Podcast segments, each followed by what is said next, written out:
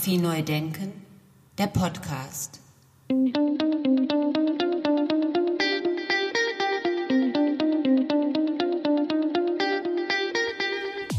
Herzlich willkommen zu meinem Podcast Fotografie neu denken. Heute wieder mit einer Sonderausgabe anlässlich des Deutschen Fotobuchpreises. Kategorie Self-Publishing. Darum spreche ich als erstes mit Dr. Petra Kiedeich in Stuttgart und anschließend mit J. Konrad Schmidt in Berlin. Petra Kiedeich leitet den äh, Verlag AV Edition in Stuttgart und darum wollte ich von ihr direkt als erstes mal wissen, was ist denn Self-Publishing eigentlich genau? Es ist ganz einfach. Self-Publishing ist zunächst mal äh, Publizieren ohne Verlag. Das heißt, jemand nimmt äh, seinen Traum und das Risiko in die Hand, ein Buch selbst daraus zu machen. Er hat keinen Vertrieb, er hat auch vielleicht gar keine Ahnung vom Büchermachen, ähm, möchte aber trotzdem realisieren, was er sich vorgenommen hat in einer Buchform. Mit wem er das dann tut und wie, ähm, es spielt eigentlich keine Rolle, aber nicht mit Verlag. Und alles, was eben selbst äh, verlegt wurde, im Fall auch von J. Konrad Schmidt ist das der Fall, er hat das Buch selbst konzipiert, ohne Verlag verlegt, mit eigener ISBN dann äh, versehen ähm, und ist aber voll ins Risiko gegangen, diese 1000 Bücher zu drucken und ähm, insofern absolut im Bereich Self-Publishing vertreten. Korrekt. Also er hat das nicht irgendwie on demand oder digital, sondern ganz hochwertig und edel im Offset-Druck ähm, machen lassen. Äh, ich würde sagen eher eher noch ein bisschen sagen wir, aufwendiger, weil für einen Verlag wäre diese Produktion undenkbar gewesen. Er, ich glaube, er hat keine Kosten und Mühen gescheut, hier seinen Traum zu verwirklichen. Und äh, die Qualität die im Druck, im Papier, in der Verarbeitung zu haben, die er wollte. Äh, bei Verlagen müssen sich die Autoren natürlich mehr nach den Wünschen und den Geldbeuteln und Budgets der Verleger richten und die sind meistens eben nicht so, dass man sich sowas leisten kann.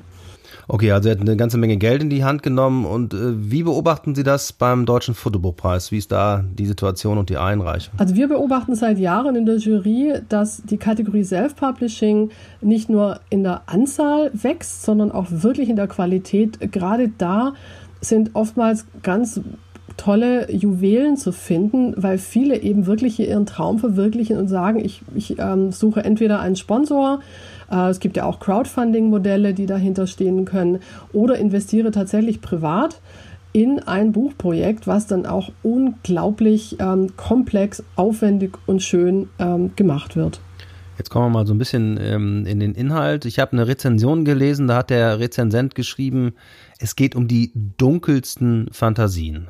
Haben Sie das auch so empfunden? Mm, also dunkel nehme ich jetzt mal wirklich farblich. Da hat er absolut recht, der äh, Rezensent, weil es auch wirklich ähm, dunkle mm, Lichtstimmungen sind. Dunkel aber im Sinne von erotisch, vielleicht insofern, als dass natürlich ähm, die Lingerie und die Accessoires, die eine Rolle spielen und mit denen diese Frauen bekleidet sind, auch natürlich Reizwäsche sind oder ähm, Sexspielzeuge sind, auch Fetischspielzeuge sind. Ähm, absolut, wenn man damit was Dunkles verbindet, mag sein. Aber letztendlich ist das Schöne an diesem Buch und Besondere, dass es eben diese dunklen Momente spielerisch und lustvoll rüberbringt. Also nichts Bedrohliches oder auch äh, nicht, dass die Frauen da als Opfer oder als äh, Objekte dargestellt werden, sondern die Frauen strahlen so eine Macht und Verführung auf und auch eine Sinnlichkeit, eine ganz individuelle Sinnlichkeit, dass es auch Lust macht, denen zuzuschauen. Ähm, in welchen ähm, Momenten und mit welchem ähm, Fetisch-Spielzeug sie sich da zeigen. Also sie sind ganz Herr ihrer selbst und nicht so plakativ oder so ausgestellt, wie man das vielleicht bei Helmut Newton noch kannte, der ja auch Frauen in Hotelzimmern fotografiert hat, oder Ellen von Unwert. Äh, da war der Unterschied, dass, dass ähm, die Frauen eher Teil einer Geschichte waren und hier bei J. Konrad Schmidt sind sie ganz bei sich und wollen gar nichts äh, vorführen, sondern ähm, vergessen sich einfach im Moment. Und dass die dunkel sind, ist gar nicht schlimm.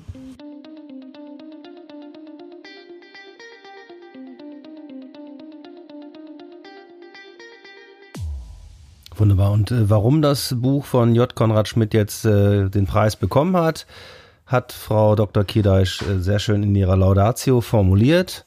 Bitte schön, Frau Dr. Kiedesch.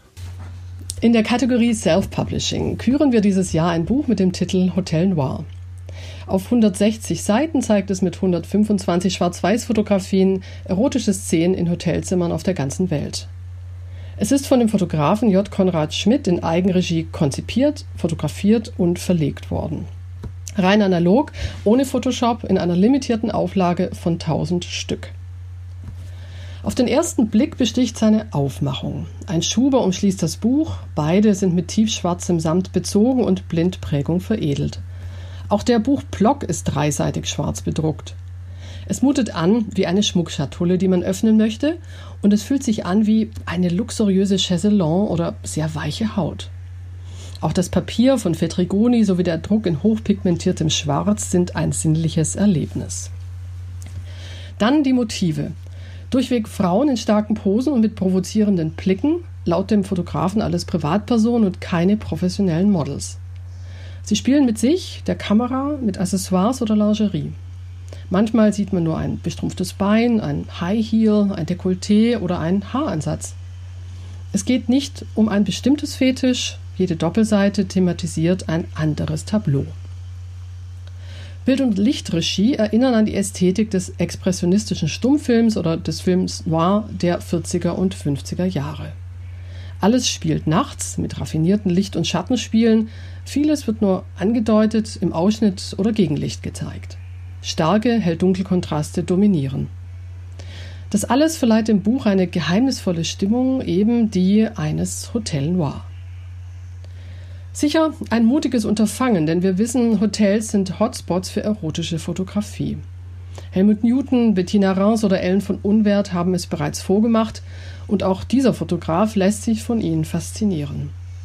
Es ist aber auch kein Wunder. Hotels sind Orte des Transits und der Anonymität. Wo, wenn nicht dort, kann man seiner Fantasie freien Lauf lassen. Ich gebe zu, in der Jury war man gespalten ob des Sujets.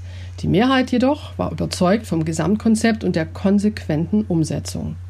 Dem Fotograf ist es meisterhaft gelungen, seine Idee von Tiefschwarz in rund zehn Jahren und elf Städten mit 32 Frauen und Weltmarken wie Woolford, Argent Provocateur oder Christian Louboutin in Szene zu setzen.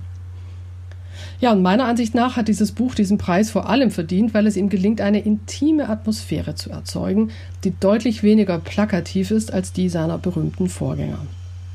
Die Hotelzimmer sind diskrete Bühne für die hochästhetische Inszenierung von Frauen, die sich ihrer Macht, ihrer Lust und Sinnlichkeit sehr bewusst sind.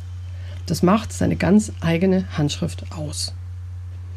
Ja, und das ist meiner Meinung nach auch die Aufgabe dieses Preises, das Spektrum des Fotografiebuches zu zeigen, von gesellschaftskritischem Journalismus und Dokumentation über künstlerische Konzepte bis hin zu purem Ästhetizismus und der Lust am Detail. Natürlich immer nur das Beste davon. Wir gratulieren J. Konrad Schmidt sehr herzlich zu seinem Preis und sind gespannt auf Band 2. Fotografie neu denken, der Podcast.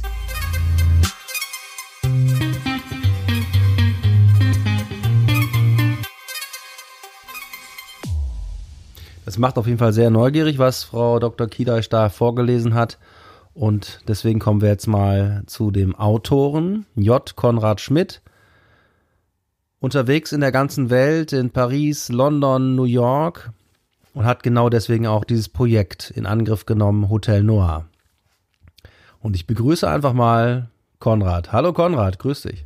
Hallo, hi, schön dich zu hören. Konrad, jetzt erzähl mal ein bisschen was über dich. Das interessiert uns natürlich sehr. Also ich habe in äh, Stuttgart Fotografie studiert, ähm, auch noch klassisch auf Film, ähm, was einen zu sehr exaktem Arbeiten zwingt immer. Und ähm, bin dann 2010 erstmal nach Hamburg gezogen und 2017 nach Berlin und bin eigentlich seit 2010 selbstständig und ähm, arbeite in ganz verschiedenen Themenbereichen von Architektur, Auto, Mode, ein paar Künstlerporträts auch zwischendrin. Und ähm, Hotel Noir war eigentlich immer so ein, ja, einfach ein reines Projekt aus äh, Liebe zur Sache und eben auch ein bisschen aus Liebe zum Film. Und ähm, die ganze Arbeit ist ja komplett analog entstanden und das habe ich in Hamburg schon angefangen. Im Sommer 2010 war das und habe dann bis Frühherbst 2019 daran quasi fotografiert und habe dann das Buch gedruckt und sitze jetzt schon an Teil 2. Ähm, also das geht auch weiter. Ja, sehr schön. Da freuen wir uns natürlich auf äh, Hotel Noir Teil 2. Das heißt also, du bist seit neun Jahren mit diesem Projekt beschäftigt. Genau, also ich habe eben zwischendrin auch mal, das ist ja wie gesagt, läuft halt alles nebenbei. Also es gab halt Jahre, da habe ich nur äh, wahrscheinlich zweimal dazu angesetzt, dafür Fotos zu machen. Dann gab es Jahre, da waren es fünf oder zehn sogar vielleicht. Ähm, also ich war insgesamt, glaube ich, 45 Mal unterwegs dafür und ähm, habe das einfach immer so ein bisschen natürlich nebenbei gemacht. Es wurde zum Schluss ein bisschen mehr, weil man natürlich auch über die Jahre merkt, dass die die Bilder, die man eben schon in der Vergangenheit gemacht hat, dann natürlich das nächste Bild einfacher machen und man auch äh, einfacher und besser auch Zusagen von Leuten kriegt und eben auch mehr reist und das eben gut nutzen konnte so. Das ist zum Schluss eigentlich nur mehr geworden. Also es war am Anfang äh, noch relativ überschaubar alles. Und die reine Masse führt aber eben jetzt dazu, dass eben auch dieser zweite Teil total Sinn macht, weil die Möglichkeiten, die ich jetzt habe, die muss ich natürlich nutzen. Und ähm, da gibt's echt viel Material. Also das Buch ist wirklich nur ein Bruchteil von dem, was da fotografiert wurde. Dein Buch ist jetzt äh, im äh, Bereich in der Kategorie Self-Publishing gekürt worden. Das heißt also, du hast also das Buch komplett selber durchfinanziert. Ähm, naja, das waren so verschiedene Phasen. Also ich glaube, man lernte als Kreativer ähm, vielleicht irgendwann mit, ich sage jetzt mal, Absagen oder einem Nein umzugehen. Ähm, das ertrage ich im Job schon genug. Ähm, da hatte ich bei freien Arbeiten dann irgendwann keine Lust mehr drauf. Und ähm, ich habe gar keinen Verlag gefragt, offen gestanden. Also ich habe darüber gar nicht wirklich gesprochen. Ich habe mit Leuten gesprochen, die die Sachen produzieren. Also gedruckt hat es ja jetzt die Dame, die auch ähm, den Sumo für Helmut Newton gemacht hat und einfach quasi alles druckt, was man eigentlich kennt. So was nicht Steidel macht, macht sie. Aber das ist eben, die ist auch halt eine Zulieferin von vielen Verlagen. Und also am Ende der ganzen Gespräche ergab sich, glaube ich, so ein bisschen, dass diese dass dieser Grad Perfektionismus, dieser Grad Materialästhetik und die Druckveredelung, die wir da wollten, die wäre vermutlich, ähm, also so jedenfalls machte es den Anschein, in einem verlagsfinanziellen Organisationskonzept untergegangen oder beziehungsweise nicht durchgeführt worden.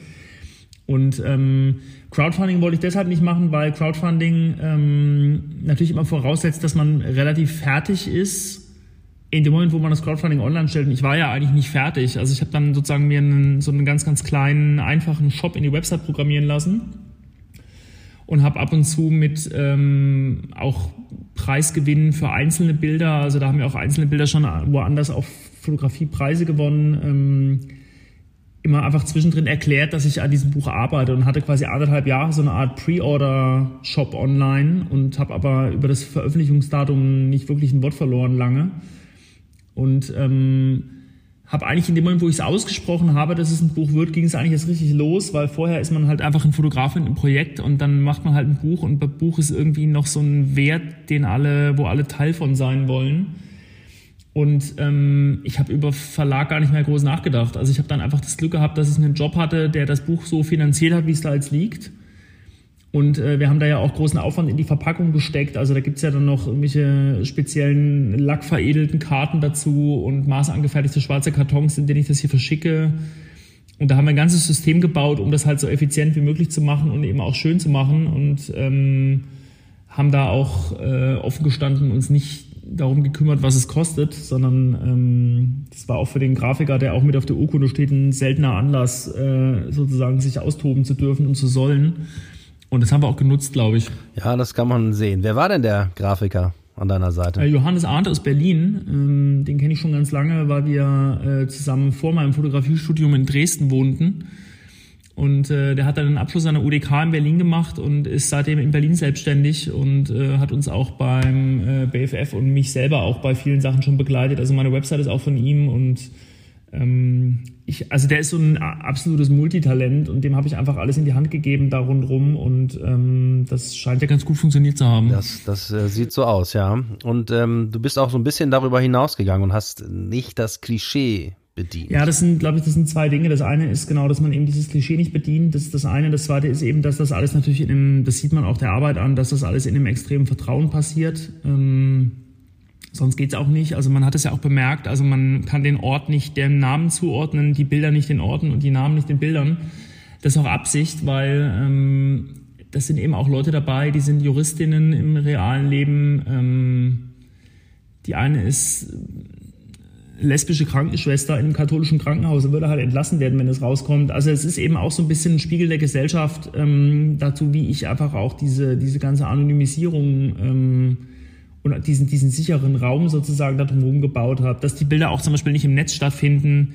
Selbst die Leute, die ähm, das Buch gekauft haben, haben immer nur das Cover gepostet in den sozialen Medien, weil die durch den Text, der im Shop steht, so ein bisschen Teil dieses Geheimnisses wurden. Also ich habe halt einfach erklärt, dass diese Bilder nicht im Netz stattfinden werden und entzieht das sozusagen damit absichtlich einer gewissen Aufmerksamkeit.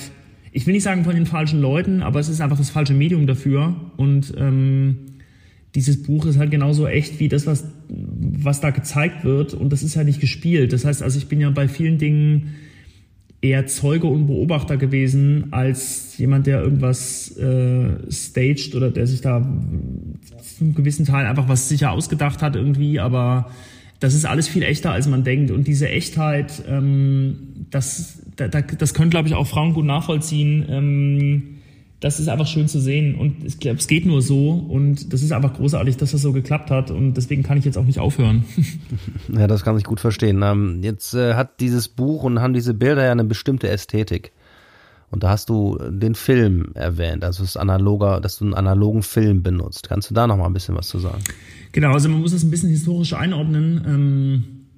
Also zehn Jahre ist jetzt auch nicht historisch, aber also als ich 2010 angefangen habe, ähm, da waren Digitalkameras noch nicht so weit, dass man bei wirklich schlechtem Licht ein, eine gute Datei machen konnte. Also man konnte schon fotografieren, aber man konnte nicht in der Qualität fotografieren, wo man als professioneller Fotograf sagt, das gefällt einem jetzt irgendwie. Und als das alles anfing, hatte mein äh, Laborant Oliver Rolf in Hamburg, der hat sich einen eigenen Prozess entwickelt, für einen speziellen Kodak-Film. Also mit anderen Worten, der hat den ganzen Chemieteil der Entwicklung komplett auf den Kopf gestellt und der kann jetzt mit dem Film Sachen machen, die der Film auf dem Papier nicht könnte, eigentlich.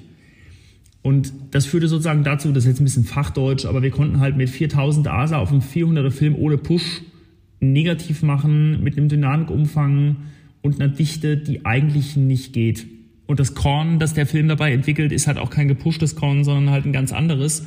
Also mit anderen Worten, wenn man als erfahrener Fotograf jetzt das Negativ auf dem Leuchttisch sehen würde und würde ein normal entwickeltes Negativ daneben sehen, würde man fragen, was bei dem anderen Negativ fehlt. Also dieser Prozess ist schon ziemlich verrückt. Und das war damals halt die Basis, dass ich mit diesen großen Negativen ähm, und diesem wenigen Licht diese Bilder überhaupt machen konnte, weil das meiste davon ist ja wirklich das Hotellicht, das da war, gemischt mit meistens irgendwie nochmal einem Spot oder so. Und das heißt, das sind halt einfach, sind dunkle, warme Räume, in denen irgendwie ein bisschen Musik läuft und es ist alles einfach genauso, wie man es da sieht, ist es auch wirklich real. Und das ging eben digital nicht damals. Heute geht das, aber das reizt mich trotzdem nicht. Und ein ganz wichtiger Teil von der Arbeit ist eben auch, dass man bei der bei der Kamera, die hat ja einen Schachtsucher. Das heißt, ich gucke nicht durch eine normale Kamera geradeaus, sondern ich gucke nach unten. Ich, ich nehme mich noch mehr zurück als sowieso schon. Und dieses Runtergucken in diese Kamera rein, ähm, das führt für mich zu einer ziemlichen Konzentration und gleichzeitig bin ich aus all dem, was passiert, dort raus. Und das ist eine ziemlich magische Kombination gewesen, die ähm, ja einfach auch nur so funktioniert hat. Und ähm, jetzt ist es eben so, dass ich vor diesem ganzen wahnsinnig großen analogen Archiv sitze und einfach auch aus Erfahrung weiß, ähm, das ist gar keine Wertung. Also wir machen das im Job ja alle auf, auf, digitalen Medien, ist auch alles in Ordnung. Für die Schnelllebigkeit und für den, für den Kundennutzen und so ist das auch alles richtig und gut und viel besser, als es früher war. Aber was halt digitale Bilder wirklich als Problem haben, ist einfach die Zeit zu überdauern. Und ich freue mich da einfach total drauf, dass das jetzt alles ja schon zehn Jahre existiert und jetzt sozusagen mit mir irgendwie altert und reift, weil äh, so ein Archiv so zu verwalten, das hat auch was. Und ähm, das würde, ich will das nicht romantisieren, aber das hätte alles auf digital nicht funktioniert. Auch deshalb, weil dann immer alle mal gucken wollen, dann bist du mitten in so einer Produktion und musst irgendwie Datenbackup am Rechner und dann irgendwelche Festplatten dabei haben. Kann, es passt einfach alles nicht in die Welt. Und das wollte ich da einfach alles nicht dabei haben. Und so ähm, für, für manche von den Models war es das erste Shooting überhaupt auf Film, weil natürlich das alles lange her ist und das eigentlich keiner mehr macht. Ähm, für ganz viele wirkt es total mystisch und komisch und unverständlich und ähm, man kann halt nicht gucken. Also man macht halt wirklich einfach die Filme, fliegt nach Hause und ich habe keinerlei Kontrolle. Also wenn ich von New York nach Hause geflogen bin, ähm, ich habe keine Polaroids gemacht, ich konnte, ich wusste gar nichts. Also es musste einfach funktioniert haben.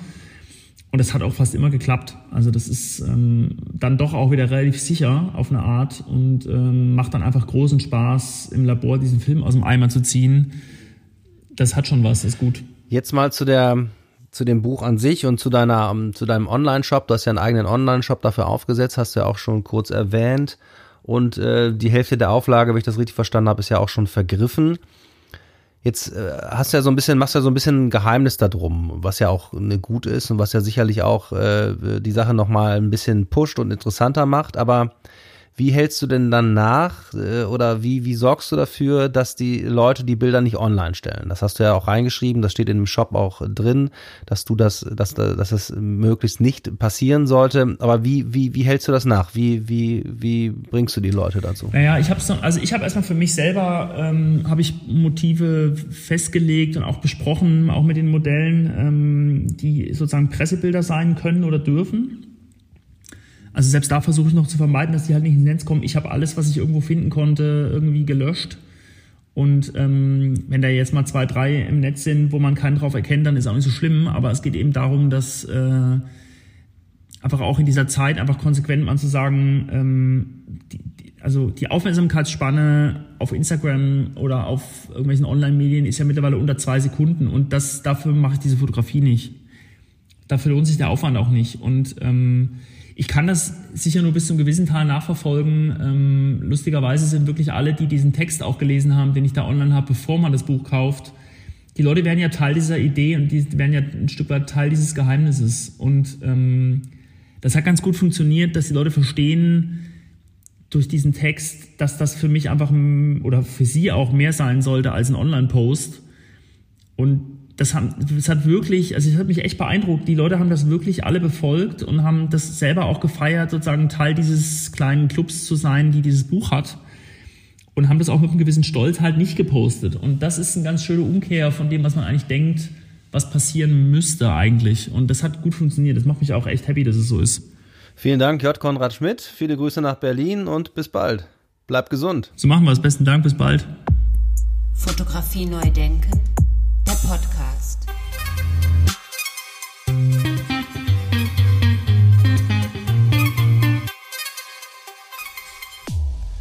Wer mehr über seine Arbeit erfahren möchte, der kann das tun unter jkonradschmidt.com. Alles in einem Wort, jkonradschmidt.com. Und wie dieses Jahr ist J. Konrad Schmidt auch wieder der Juryvorsitzende vom Art Directors Club. Dann bleibt mir nur noch zu sagen, vielen herzlichen Dank fürs Zuhören. Ich freue mich auf die nächste Episode und hören Sie wieder rein. Ciao, ciao, Dankeschön.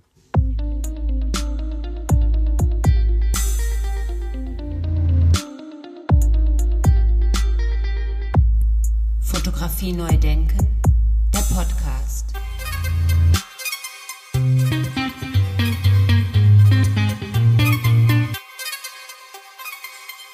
Eine Produktion von Studio Andy Scholz 2020.